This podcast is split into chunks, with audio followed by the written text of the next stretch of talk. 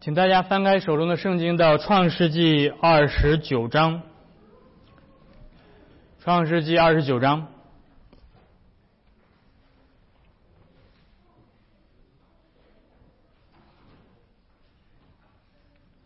我们今天要从创世纪二十九章的三十一节读到三十五节。所以翻开之后由我来读，我们一同来聆听上帝的话。耶和华见利亚失宠，就使她生育；拉结却不生育。利亚怀孕生子，就给她起名叫刘辩，因而说：耶和华看见我的苦情，如今我的丈夫必爱我。她又怀孕生子，就说。耶和华因为听见我失宠，所以又赐给我这个儿子。于是给他起名叫西缅。他又怀孕生子，起名叫利位，说：“我给丈夫生了三个儿子，他必与我联合。”他又怀孕生子，说：“这一回我要赞美耶和华。”因此。就给他起名叫犹大，这才停了生育。我们今天读神的话就到这儿。忘了今天一上来跟大家问候，祝大家新春快乐。我不知道你们这个新年是怎么过的啊？不过我们一家这个新年的时候去看了一场儿童音乐剧表演，是在我们当地的一个这个基督徒的儿童小剧场。啊，所以啊，我们有一些朋友啊，在那个上面在表演。那这个舞这个音乐剧让我看的是非常的这个澎湃，心里面演的是什么呢？其实也不是什么名剧，演的是这个他们儿童剧嘛，编的叫做这个 SpongeBob 啊，这个海绵宝宝。所以这些小孩子演的也是很可爱啊。那这个整个剧的最后，就前面经历了很多的这种啊不同的跌宕起伏的剧情，然后最后这个大团圆，对吧？最后整个的这个海底的生物他们都在一起，顺利的度过了这个火山爆发的这个危机，所以大家都呃重归于好，然后啊非常的感动，所以那个最后那个场景，大家起来鼓掌给这帮小朋友们，然后哇热泪盈眶的，对吧？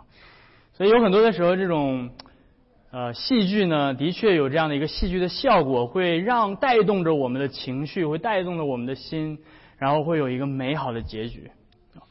但是，人生很多的时候并不像是音乐剧表演，很多的时候没有那个最终的热泪盈眶的落幕，然后很很多的时候没有王子跟公主从此永远的幸福的生活在一起。上一周我们讲到了雅各来到拉班家，他对拉班的小女儿拉杰一见钟情，而且愿意为了娶拉杰而服侍拉班七年，结果他却被拉班给骗了，偷梁换柱，结果他又不得不为拉杰总总总共做工十四年，然而他愿意为这个拉杰，为他所深爱的女人付上这样的代价。所以，圣经里面难得的两情相悦，最终这个满完满的结婚，是吧？这样的故事，雅各和拉杰，雅各愿意甘心情愿的付出一切，而拉杰也愿意静心等候他的爱人，最终在婚婚姻的殿堂，二人合二为一。从此，王子和公主就过上了幸福美满的生活。然后，全剧中台下的观众热泪盈眶，哇哇鼓掌。等等，这个幕还需要抬上去，因为在这个舞台的边缘还有另外一个角色，还站着另外一个女人，而这个女人为什么会出现在这儿？虽然我们作为圣经的作者观看这个圣经所为我们呈现的这这个伟大的戏剧，很多的观众的目光会更多的聚焦在这个剧的主角身上，雅各、拉杰，对吧？上帝的这些美好的爱情的故事，而在这个舞台的边缘，却站着一个利亚，一个羞涩、尴尬好像是一个多余的一个丑小鸭。如果不是拉班偷梁换柱，或许利亚也不会尴尬的出现在雅各与拉杰的爱情故事中间。没错，利亚看起来是一个多余的角色，她不应该出现在这个舞台上。她是那个不被自己的丈夫疼爱的妻子。利亚的人生仿佛是上帝跟她开的一个玩笑。她糊里糊涂的被父亲带上了雅各的床。糊里糊涂的与一个根本不爱自己的男人结婚，并且生活了一辈子，结果他也糊里糊涂的与自己的妹妹反成为仇人。然而，在上帝的计划当中，利亚绝不是一个多余的角色，反而利亚要比拉杰更重要。利亚推动着整个上帝的救赎计划成就。我相信没有一个人在座的各位当中，因为没有一个人读了这个故事之后想要成为利亚。我相信利亚自己也不想成为利亚，但是有的时候，上帝却把我们放在了利亚的位置上。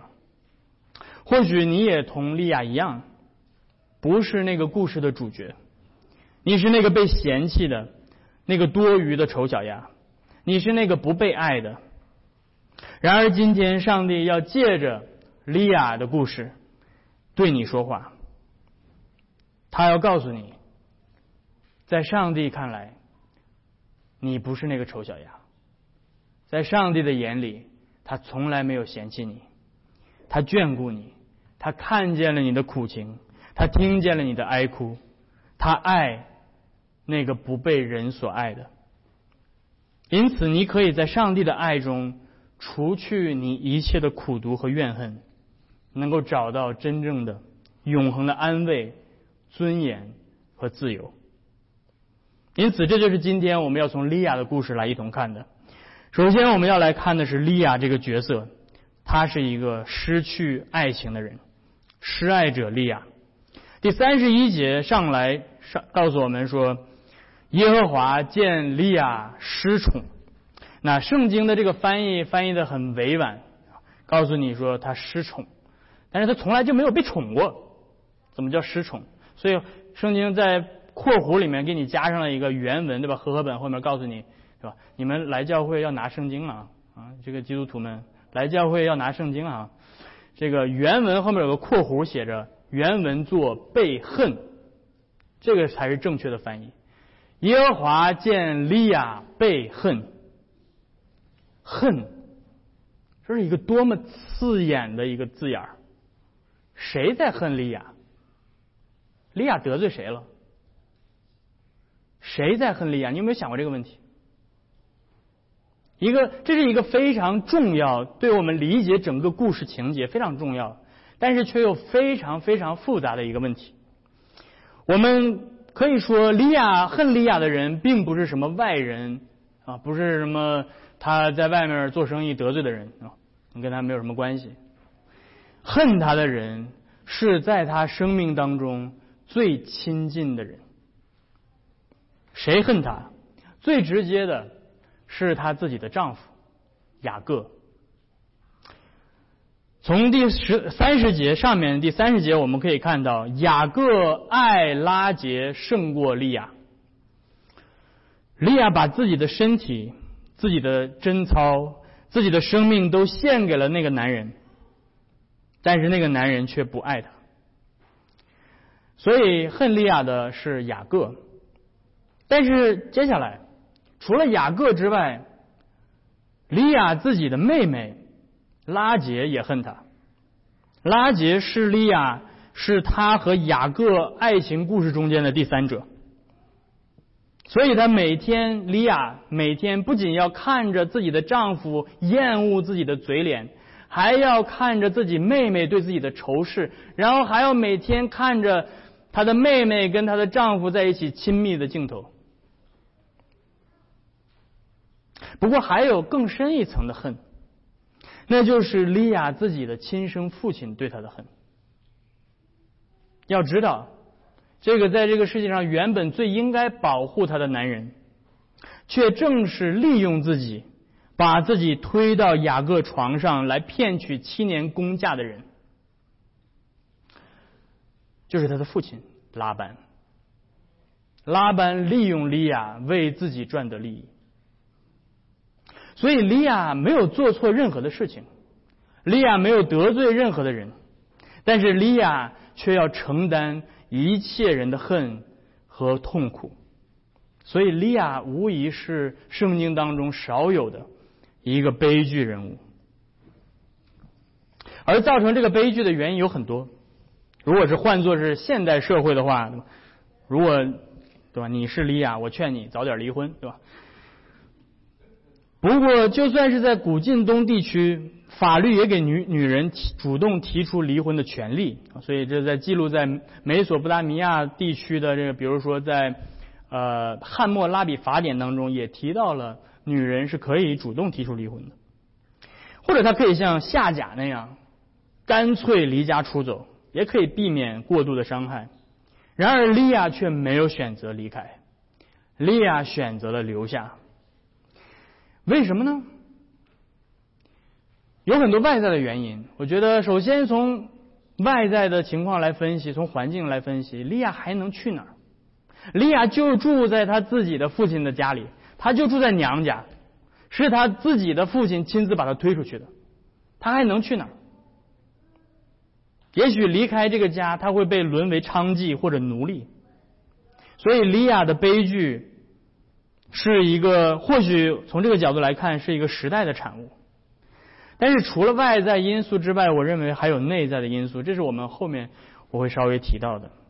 但是，不论如何，这个时候我们看到的是，当利亚被恨的时候，弟兄姐妹们，当利亚被恨的时候，圣经让我们看到了有一个角色。再一次登场了，而这个角色就是耶和华。耶和华神看见利亚失宠，在利亚身边，所有他最亲近的人都没有看到这个事实，而且他们都参与到了这个恨利亚的过程当中，但是唯有耶和华看见了利亚失宠。上一次提到耶和华是什么时候？上一次提到耶和华，耶和华还在伯特利。当时上帝的出现是为了雅各出现的，但是这一次，经过了这么多年，圣经都没有提耶和华在工作，但是这次上帝说耶和华出现了，他是为了利亚来的，而这个不不被爱的女人却被上帝所爱，所以接下来上上帝开始行动，耶和华使利亚生育。字面意义上是指耶和华打开利亚的肚子。啊，当然这个画面不是特别的好看，而拉结却不生育。我们或许很难理解，作为现代的读者，为什么上帝要这样来帮利亚，对吧？因为如果在今天的话，如果一个妻子不被自己的丈夫疼爱，那么她最不想做的事情，或者她最不应该做的事情，就是给她生孩子。但是为什么上帝要让利亚怀孕生子呢？我们需要回到古晋东的文化来理解这一点。从社会层面上来讲，在当时的社会，如果一个妇女假如出嫁了，但是很久很久不生育，那么会被当时的文化认为是一种咒诅，认为是这是一个对家族蒙羞的一个女人。而从法律层面上来讲，在呃美索不达米亚的法典当中规定，如果一个丈夫想要休妻，而这个妻子没有孩子的话，那个丈夫就可以赔偿的很少啊，就基本上是把他的嫁妆的一部分还给他就好了。但是如果这个妻子怀孕了，有了孩子，那么这个妻子将会受到非常多的法律的保护。这个丈夫不仅要把嫁妆退还给他，还要把自己的田产、果园和其他的财产分给这个被休之妻，作为孩子的赡养费以及他再次改嫁用的费用。所以，不要不要总觉得说啊，古代的人都是歧视妇女。不，在汉谟拉比法典里面，对妇女权益的保护是做的非常到位的，对吧？所以我是说，有的时候可能比现代的国家做的都好。从家庭层面上来讲，在当时的文化当中，膝下有子的妻子在家里的地位更高，丈夫往往会更疼爱为自己生孩子的妻子。或许这会改善雅各对利亚的态度。所以这样一来，我们结合整个古近东文化的背景，我们才能理解上帝为什么要这样做。因为上帝在从社会层面、从法律层面、从家庭情感层面在保护利亚。所以接下来我们就要看利亚，对，我们就要看的是利亚的那个留在家里面的内在因素是什么？那就是利亚对那个不爱她的男人却充满着爱。所以这是接下来我们要来看的，在第三十二节开始，我们就看到圣经不断的重复利亚怀孕生子，利亚怀孕生子，利亚怀孕生子的，总共生了四，这里面总共提到了四个，但是利亚总共为雅各生了六个孩子，如果包括他自己的呃使女算作是他的孩子的话，利亚总共为雅各生了八个孩子，所以是非常不得了的一件事情。那。所以这个，而且圣经非常仔细的记录了这些孩子的名字，并且告诉你为什么这些孩子要叫这些名字。所以我们接下来不不管是今天还是接下来的这个讲到，都会非常注重来解释这些名字到底都包括什么。这些名字是让我们能够进入到圣经人物内心的一个窗口。第二十三节说，利亚怀孕生子，给他起名叫刘辩。呃，这个词来自于希伯来语的词根是“看见”的意思，因此他说：“耶和华看见了我的苦情，如今我的丈夫必爱我。”听听这句话，你能听出什么来？你能听出悲哀，悲哀中的悲哀。一个女人。给自己的孩子起名，是因为她想要让她的丈夫爱她。但是我建议你们呢，这个是世界上最悲哀的事情。一段婚姻的感情需要靠孩子来维系，这个婚姻就已经是一个不值得维系的婚姻。因为妻子被丈夫疼爱，是这个世界上最天经地义的事儿。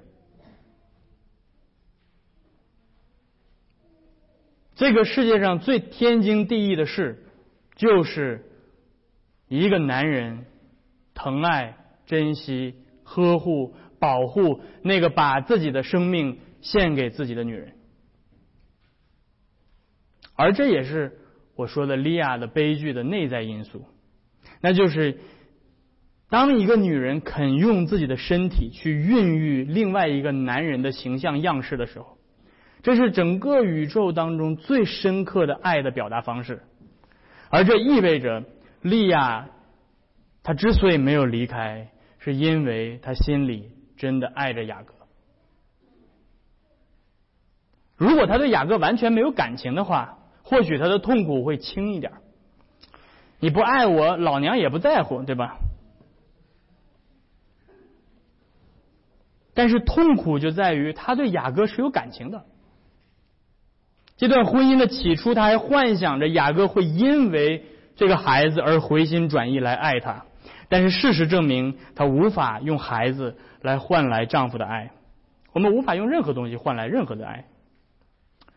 然后接下来他又生了第二个孩子，他说：“耶和华听见了我失宠，所以又赐给我一个儿子，所以给他起名叫听见，或者叫西缅。”这个时候至少一年的时间过去了。可以从他给孩子起的名字看出来，他之前的愿望并没有实现，他如今还在被丈夫厌恶着，情况并没有改善。而这个孩子是上帝给他的安慰。然后接下来三十四节，她又怀孕生子，生了第三个孩子，起名叫利外，对吧？利位，意思是联合的意思。他说：“我已经给我丈夫生了三个儿子了。”这时他必与我联合了吧？这已经是结婚之后第三个，至少是第三个年头了，或许更久。这第三个孩子的名字叫立位。很值得思考的是，接下来这个联合立位将会被上帝分别为圣，并且与上帝联合在会幕当中。然而这个时候，对于利亚来说，他最想要联合的并不是耶和华神，而是雅各。从此我们可以看出利亚很复杂的内心，那就是一方面，利亚尽管他身处这个痛苦的人生，但是他坚信耶和华会眷顾他，所以他对耶和华是有信心还是没有信心？是有信心的。然而从另外一方面，利亚把雅各当做是自己想要追求的最终极的目标。虽然他对耶和华有信心。但是他内心最渴望的是什么？是雅各的爱。耶和华神只是他帮助他用来获得雅各的爱的一个工具。这就是利亚的悲惨所在，那就是利亚的内心还在敬拜着他的偶像，而他的偶像就是雅各，雅各的爱。不过接下来。利亚又生了第四个孩子，而这个孩子，我认为是利亚信心的一个转折点，他真正的有了一些改变。第三十五节说，利亚又怀孕生子，说这一回我要赞美耶和华，所以他给他起名叫犹大，是赞美的意思，然后停止了生育。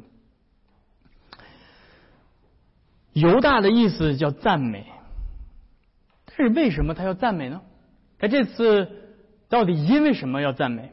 或许我们可以猜测，这意味着也许到他生了第四个孩子，雅各对他的态度发生了转变，或者雅各说：“哎呦，利亚，谢谢你给我生了四个大胖小子，是吧？然后我要对你好一点啊，我要我要怎么怎么改变我的行为，我要开始啊真正的去关心你、爱你。”可能利亚苦苦盼望的这个现实终于实现了，但是我觉得这个可能性并不大。为什么？因为在后面的故事，你你们会发现，利亚这辈子都没有得到雅各的爱，雅各基本上等于是拉杰手里的一个小玩偶。但是我想要说的是，雅呃利亚为什么在这个时候要给他的孩子起名叫赞美呢？我想是因为利亚意识到。雅各的心没有在他这里，而他也无法改变这个现实，所以他开始转向了神。他开始意识到，他自己的幸福并不是建立在雅各的爱身身上，而是建立在上帝的爱的身上。他开始意识到，雅各一次又一次的上他的床榻，却一次又一次的挥霍他的爱。而如今，他意识到他曾经只是定睛追求雅各的爱，却在不知不觉中自己在挥霍着耶和华对他的爱。因此，他开始转向神。可能他会说：“尽管雅各不爱我，但是雅各的神却爱我；尽管全世界都抛弃了我，包括我亲生父母也把我推出去，但是耶和华收留我。”耶和华不会抛弃我。我在这个世人身上寻找不到爱，但是没有关系，因为我已经被爱了。因此，我要赞美耶和华。我想，这才是利亚信心的转折点。他不再把上帝的爱当作是他获取偶像的工具，而是把上帝的爱当作是真正爱的回应的目标。所以，接下来我们要来看的是上帝。赐给利亚的爱，或许从表面上来看，利亚是一个被嫌弃的多余的人，但是事实证明，利亚才是真正蒙大爱、被拣选的女子。她是上帝拣选用来成就救赎历史的重要人物。或许拉班也好，雅各也好，拉杰也好，他们没有一个人意识到，上帝正在借着拉杰来成就上帝自己的救赎计划。这里面我们看到了拉呃利亚，我刚才说的是拉杰还是利亚？那我说错了，对吧？我要更正一下，有的时候我这个嘴瓢啊。来，这轱辘掐了别播啊，重新来。上帝正在借着利亚成就他救赎历史的计划。那么在这里面记录了利亚的四个儿子，后面他又继续生了两个，整个以色列支派当中有一半都是利亚生的。而更重要的是，在这四个儿子中，包括以色列最重要的两个支派，那就是立位支派和犹大支派，一个是圣洁祭司的族群，一个是君尊皇家的血脉。从立位所出的是带领以色列民出埃及的领袖先知摩西，以及以色列的第一位大祭司亚伦。从犹大所出的是以色列最伟大的君王大卫、所罗门。而今天站在新约的角度，你们可以看回头看，利亚身后两千年以后从他所出的是那位真真正的圣约之子弥赛亚，我们的救主耶稣基督。而这意味着什么，弟兄姐妹们？这意味着，如果没有利亚承受他一生的苦难，就没有摩西，没有亚伦，没有大卫，没有所罗门，没有耶稣基督，没有我们的救恩。这意味着整个人类的历史将会被改写，整个女人后裔的救赎工作将不会被实现。所以，这也意味着，这位利亚，这个在他所生活的环境、他的家人、他的家庭环境当中，一个被被被唾弃的、被弃、被嫌弃的一个多余的角色，一个不被疼爱的一个女人，却在上帝的爱当中成为了那个这铸就了整个人类救赎历史的女人。她获得了。真正的尊荣被高举，他所获得的荣耀在上帝面前超越了他在这个世界上所承受的羞辱。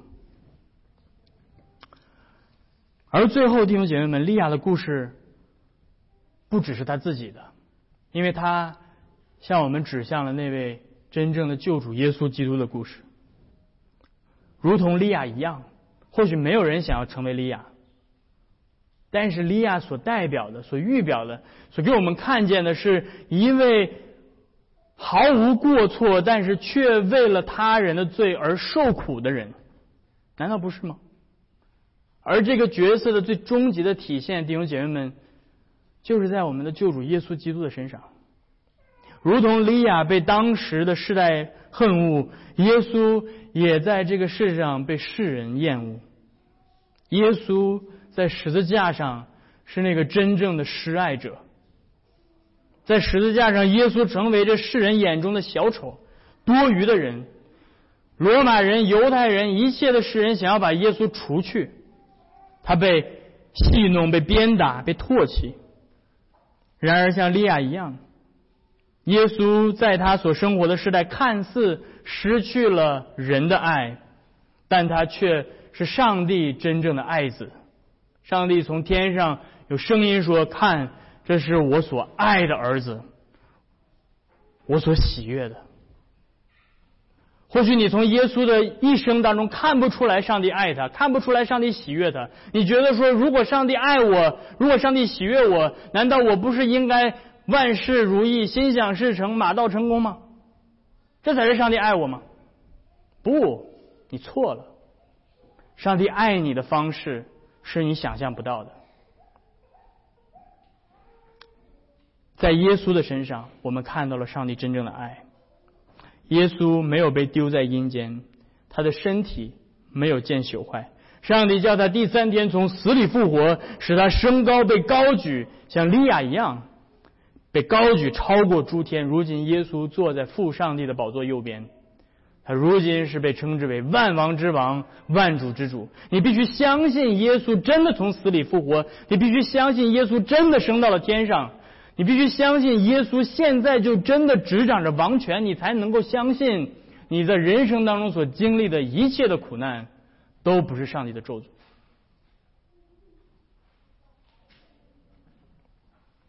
或许在今天，你也正在经历着和和利亚一样的痛苦。